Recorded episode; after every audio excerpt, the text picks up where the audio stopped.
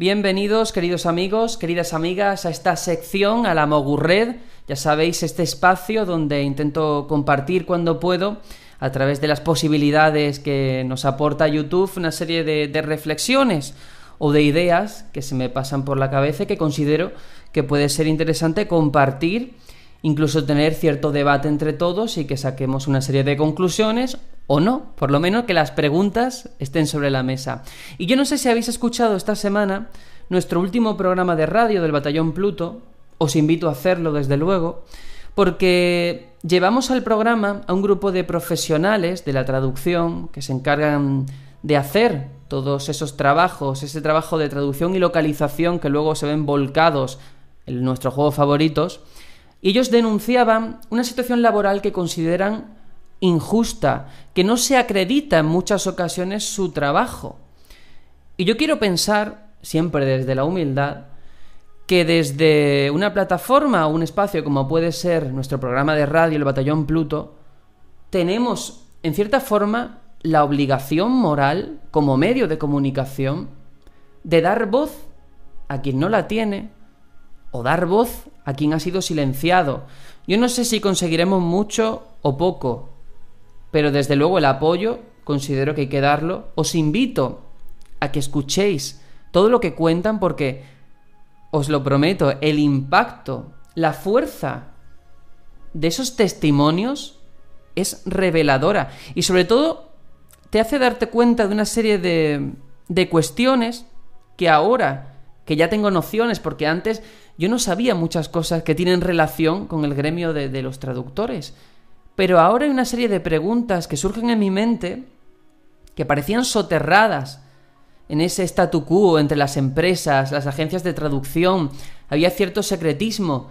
Y ahora que estos profesionales, desde el anonimato, porque no han querido dar sus voces, se han alzado en pie de guerra, denuncian una situación, piden el apoyo de los jugadores. Oye, si estáis viendo que después de completar un juego llega la pantalla de créditos y no aparece quién ha hecho la traducción al español, avisadnos. Es interesante cómo Internet, en este caso las redes sociales, pueden usarse de una forma adecuada y colectiva para al final seguir avanzando, seguir progresando en lo que mm, es este medio, que al final compartimos todos de una forma u otra, uno siendo parte activa dentro del campo de la producción, ¿no? como puede ser un traductor, un director creativo o un desarrollador que pica código, y luego también la otra parte, que somos nosotros los que la consumimos, o los medios de comunicación, que también nos encargamos un poco de hacer de intermediarios entre uno y otro. Bueno, todo esto lo comentaba porque como digo, ese impacto, ese torrente de opiniones que al fin y al cabo mueve Internet, mueven las redes sociales, muchas veces provoca que una situación pueda revertirse, llegar al polo opuesto, que de otra forma sería impensable. Y eso me ha hecho pensar en un fenómeno que los sociólogos conocen muy bien, que se llama el efecto Streisand, cuyo nombre viene evidentemente de la cantante Barbara Streisand, y lo quiero contar, lo quiero compartir porque vamos a ver toda esa conexión, ese vínculo que lo une al mundo del videojuego. Bueno, el fenómeno de Streisand, hay que explicarlo desde el comienzo, surge también con el auge de Internet, con esa crisis del punto com. Estamos en el año 2003, un fotógrafo estadounidense tomó una foto de la casa de Barbara Streisand con un motivo bastante, bueno, poco, poco relevante, simplemente quería hacer constancia de cómo la erosión de la costa había afectado el terreno. Era una foto en la que simplemente se veía a lo lejos la casa de Barbara Streisand. Bueno, esa foto se publicó, la descargaron cuatro personas, así aparece recogido en todos los sitios, y Barbara Streisand cuando ve que su foto, su casa, aparece en una imagen en Internet, se alarma, activa todo e, e, ese código de, de, alarma, de denuncia, llama a sus abogados y le dicen hay que poner una demanda, hay que frenar esto, hay que sacar esa imagen de Internet. Una foto que habían descargado cuatro personas. ¿Por qué cuento esto? Porque se lleva a cabo el juicio y se dan cuenta de que de esas cuatro personas, dos eran sus abogados, los que habían descargado la imagen. A raíz del juicio, de la exposición mediática, de todo lo que se habló de Bárbara Streisand, de esa foto, de por qué aparecía su casa, esas cuatro descargas se convirtieron en 400.000, casi medio millón de personas a las que no le interesaba en absoluto esa imagen, por ese movimiento de Bárbara Streisand de querer silenciar, de querer censurar una imagen que se había hecho, provocó el efecto adverso, que todo el mundo comentase algo a priori de poco interés. Y todo esto lo cuento en relación a lo que decía antes de esos traductores invisibles que no tienen voz, que están denunciando una situación y cómo entre todos podemos intentar lograr que sí, que consigamos que se hable de ello, que sea un asunto más prioritario que a lo mejor otros secundarios, y que eso llegue al oído, al conocimiento de las empresas, de las agencias de traducción. Y yo creo también, ahora, conectándolo un poco con el campo de los videojuegos, que es lo que nos atañe, nos interesa aquí, que la hemeroteca hay que tenerla de referencia, que hay que aprender de la historia, de los errores, del pasado. Y no me voy a ir a dentro de 20 años, hace 30 años, la época de las recreativas, la guerra entre Sega y Nintendo. No, no, no, no, no. Me voy al pasado reciente. Hace apenas un lustro, ¿vale? Porque no sé si recordáis, eh, os pongo en situación, año 2013, Nintendo saca al mercado un juego que se llama Tomodachi Life para Nintendo 3DS, una especie de, de simulador con esos avatares tan simpaticotes, los Mis, en el que, bueno, pues podías llevar una vida diaria tan tranquilamente, podías irte de compras, podías quedar con los amigos, podías em, casarte, tener una casa, tener hijos. Este juego sale, como digo, en 2013 en Japón y se prepara el lanzamiento para Europa, ese desembarco en territorio europeo y en territorio americano para el año 2014. Y los jugadores se percatan de una curiosa, bueno, una curiosa anécdota, y es que es posible que dos personajes del mismo sexo se casen dentro del juego. Todo esto provoca, wow, Nintendo, una compañía inclusiva, moderna, viniendo de una sociedad como la japonesa, que esto todavía, el tema de las relaciones del mismo sexo, no está del todo aceptado o, superado. Y por tanto, todo el mundo aprecia, alaba, todo el mundo desea que ese juego llegue para poder hacer realidad, bueno, pues una función más de tantas que hay dentro del juego.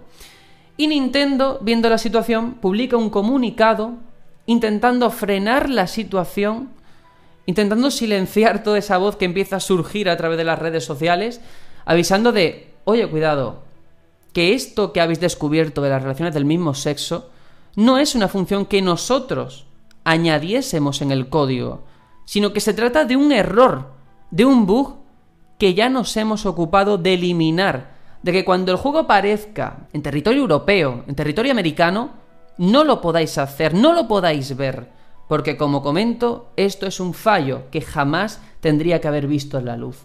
Esto que ellos lo hacen como una especie de, de damage control, control de daños, que antes de que la sangre llegue al río quisieron frenarlo con un comunicado bastante formal, donde no daban demasiadas pistas, provoca una oleada inmensa de comentarios, una humareda que se traduce en una serie de, de artículos, de opiniones por la red, de páginas y páginas, ríos de tinta en los medios de entonces, Traigo aquí un par que me parece muy relevante de cómo incluso llegó, evidentemente, a los medios internacionales. Y un diario de la talla del The Guardian publica el siguiente titular, ¿vale? La negativa de Nintendo a las relaciones homosexuales dan motivos de enfado a los fans. Traigo aquí para que lo podáis ver, lo tenéis disponible también en internet. Otros nacionales, como Medistation, hace un titular bastante, no sé si sensacionalista, pero desde luego impactante. Las bodas gay, un bug en Tomodachi Life. De repente, algo que posiblemente durante el desarrollo del juego Nintendo jamás había planteado, como las relaciones homosexuales, si son buenas, malas, regular, si debemos meterlas o no, se dan cuenta de cómo ha adquirido todo un matiz, un cariz muy diferente y cómo, según las palabras que uno emplea, decir que eso es un bug, un error que han solventado, por tanto han eliminado porque consideraban que era algo malo, nocivo para el juego, se convierte ese comunicado en un conjunto de palabras con unas connotaciones negativas. Salta el escándalo. Nintendo es víctima de ese efecto Streisand, un comunicado que lo que quería evitar era precisamente que todo el mundo hablase de esto, provoca todo lo contrario, provoca que la gente se plantee por qué Nintendo considera que es un fallo de diseño que dos personas del mismo sexo se puedan casar dentro del juego, si los jugadores lo han conseguido, de manera ilícita o lícita, eso es independiente. El juego sigue siendo el mismo. De verdad se carga la esencia, la jugabilidad. Que el jugador tenga a su disposición la posibilidad de tener un matrimonio, un hombre con un hombre, una mujer con una mujer. Luego sacaron otro comunicado diciendo que ya era demasiado tarde, ya no podían hacer nada. El juego se quedaba sin las relaciones homosexuales, pero que en el futuro tendrían en cuenta todo esto para incluirlo, para ser más inclusivos. Palabras que se quedaron un poco en tierra de nadie, que seguramente no, no supieron saciar, creo yo, todas esas críticas por parte de muchos sectores, de muchos colectivos que lógicamente tenían motivos para sentirse enfadado, porque si has descubierto esto, tú puedes actuar de dos maneras, teniendo en cuenta que el lanzamiento europeo y americano todavía no se había producido. Podías arreglarlo incluirlo definitivamente como algo oficial con un parche o ese mismo parche utilizarlo para eliminarlo definitivamente todo rastro del código, que es lo que ellos hicieron. Pongo este ejemplo por caso, pero no me quiero quedar aquí. La hemeroteca es bastante amplia, bastante completa y de la cual se pueden sacar una serie de, de, mensajes o aprender de ella. Y como no quiero que solamente se me acuse de solamente hablas de Nintendo o solamente hablas de tal compañía, hay otro caso 2013, 2014 fueron años fatídicos, podemos estar todos más o menos de acuerdo, ya no solamente por el caso de Tomodachi Life, sino porque repasando un poco qué ocurrió en, eh, ese año, en 2013, a finales, el, mes de noviembre, diciembre, sale Xbox One al mercado. Toda esa campaña de marketing tan negativa, ese año en el que Microsoft tocó fondo en lo que tiene que ver a su estrategia publicitaria, hay un señor, Adam Orth, que en el E3 de ese año, cuando todo el mundo habla de forma despectiva de esa conexión permanente que necesita la máquina Internet, de tener que jugar obligatoriamente con Kinect enchufado, de no poder compartir tu juego físico con tu amigo, y esa bofetada sin manos que le da Sony en ese vídeo que todo el mundo recordará, de cómo un señor de la compañía le da a otro su juego y le dice, toma, es tan fácil como compartirlo así. Que además eso sirvió para tapar otros datos negativos. Y aquí hablamos también del efecto Streisand, ¿no? De cómo intentar censurar algo provoca el efecto contrario. Pero bueno, yendo a este caso, el director creativo entonces de la compañía de Microsoft, Adam Orth, publica una serie de tweets incendiarios porque no entiende la reacción tan negativa de la comunidad con algo que consideran tan evidente como la conexión permanente a Internet. Claro, él empieza estos tweets, lo tengo aquí apuntado, diciendo, bueno, perdón, pero no entiendo el drama por tener una consola siempre online. Es el mundo en el que vivimos. Una serie de personas a través de Twitter le contestan, eh, bueno, ¿no habéis aprendido nada de qué dirección está tomando la industria? ¿Hacia dónde vamos? ¿Qué ocurre si yo me quedo sin electricidad por un corte de luz o por lo que sea? ¿Me quedo con un pisapapeles?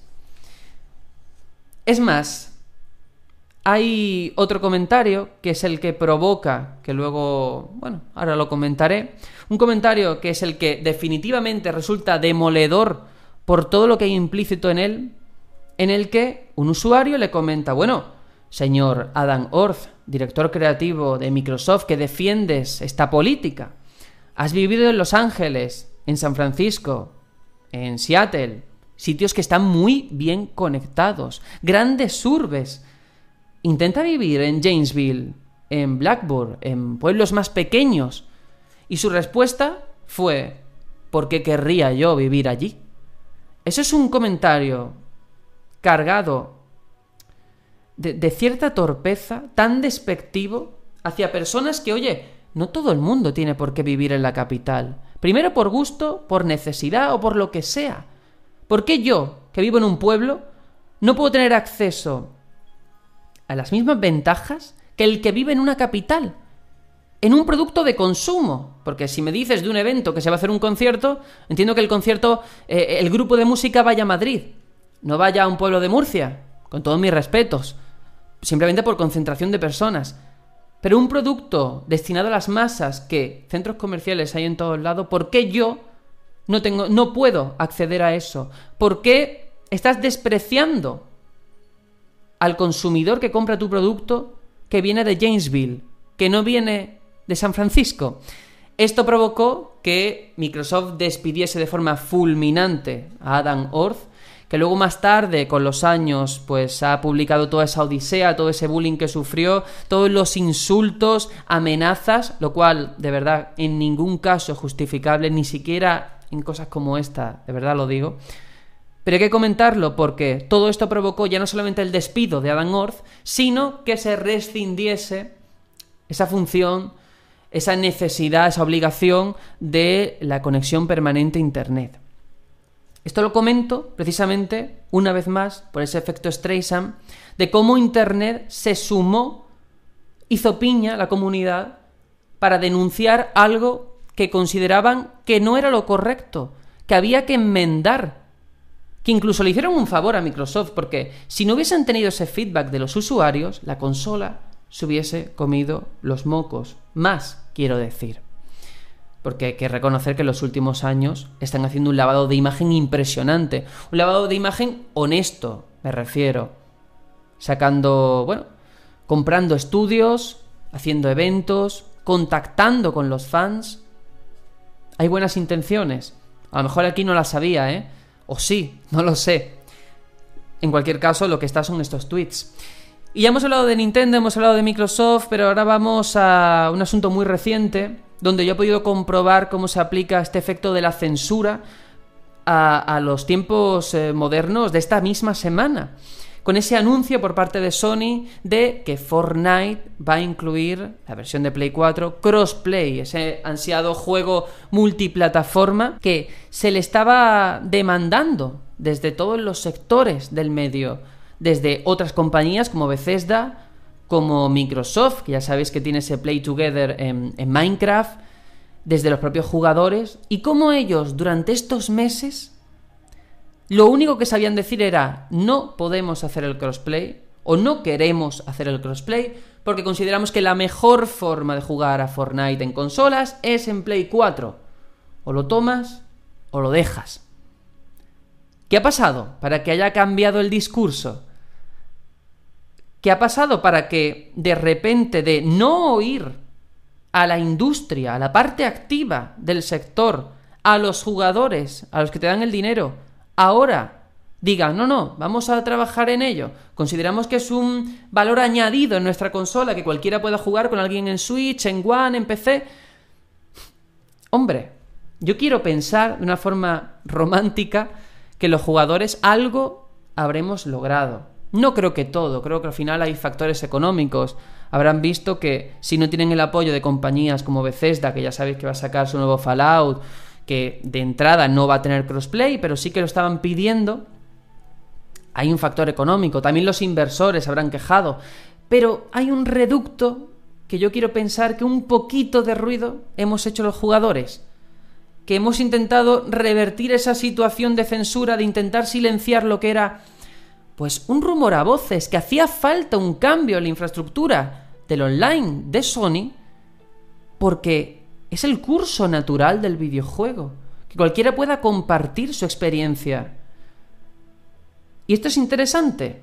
Y de verdad no quiero enrollarme mucho más, simplemente quería compartir algo que veo como Internet cada vez pone más sobre la mesa, que los errores no se pueden silenciar y lo mejor que puede hacer una compañía o una persona, yo me puedo equivocar, yo puedo poner un mensaje, no sé, ofensivo, sin querer, ¿eh? Siempre quiero pensar en las redes sociales. Y tú puedes borrarlo. Hay muchos famosos que lo hacen, meten la pata y borran el mensaje.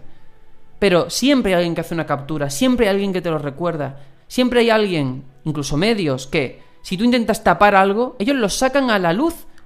Y en cierta forma hay una obligación moral, hay que hacerlo. Por tanto, en lugar de quitar, en lugar de suprimir, de eliminar algo que es irrefrenable en Internet, lo que hay que hacer es aprender, rectificar. Ahora se está insultando mucho a Sony, como en su día con Electronic Arts pasó también con los micropagos. Yo creo que ese debate estamos ya en un punto árido, ya no lleva a ninguna parte. Si Electronic Arts ha aprendido de los micropagos a base de, de, bofetadas, me parece bien, eh, ya no hay que ir con ese discurso ya han aprendido. Vamos a pensar en el futuro, vamos a pensar en el presente. Si Sony ha incluido ahora el crossplay, no tiene sentido que ahora le acusemos a lo que ha estado haciendo en el pasado. Lo ha hecho, no hay que olvidarlo, por supuesto. Pero pensemos en el presente. Eh, hay que vanagloriarse de que esta función haya sido añadida. Hay que decirlo. Hay que premiarlo. Si es que se puede premiar algo que el sentido común marcaba por ley. Pero bueno.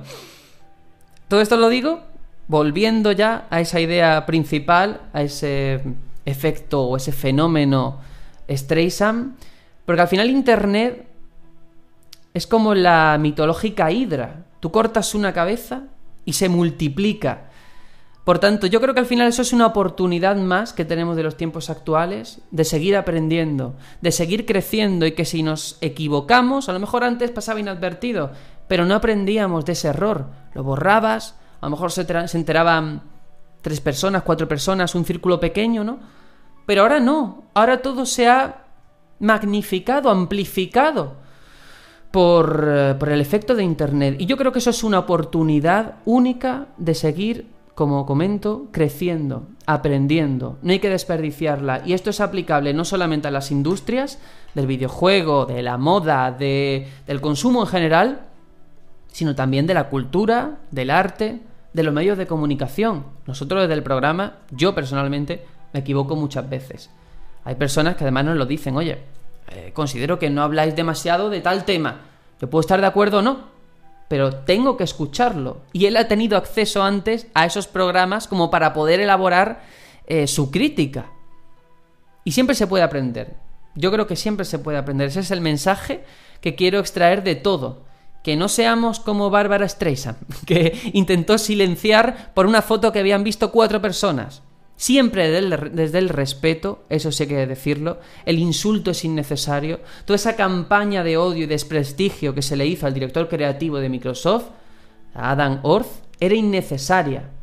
Tenemos que estar por encima de eso. Si alguien se ha equivocado, nosotros no podemos ser iguales que él. Es nuestra oportunidad de ser un poquito mejores demostrar que uno puede aprender de otro. Y no sé, me está quedando todo un poco Mr. Wonderful, ¿no? Demasiado, no sé, de libro de autoayuda. Lo siento, no era mi intención. Simplemente quería reflejar cómo a través de la historia hemos tenido casos en los que la comunidad ha sido capaz de hacer algo productivo y de que las compañías aprendan, o si no aprendan, por lo menos, aunque sea por mantener la imagen y que luego en el fondo siguen pensando igual, cambien una situación. Star Wars Battlefront, ya lo sabéis, con Electronic Arts, el crossplay de, de Sony, el caso de Tomodachi Live de Nintendo y otros muchos que están por llegar. Estoy convencido. Pero bueno, que nada, simplemente cuando veáis una campaña de change.org, quizás penséis que no vale para nada. Y lo más probable es que no valga para nada. Honestamente, que 500 personas firmen una petición no va a causar nada. Pero el efecto de Internet, el efecto de la comunidad, a veces, solo a veces, sirve para algo. Y también es bonito pensar cómo, a pesar de nuestras diferencias, de personas tan distintas a lo mejor en aspectos fundamentales del ser humano, hay motivos que hacen que se unan en torno a una causa. Quedémonos con eso. Y nada, yo me despido y nos vemos, ya sabéis, en el Batallón Pluto, en las redes sociales y en esta Mogu Red. Un saludo.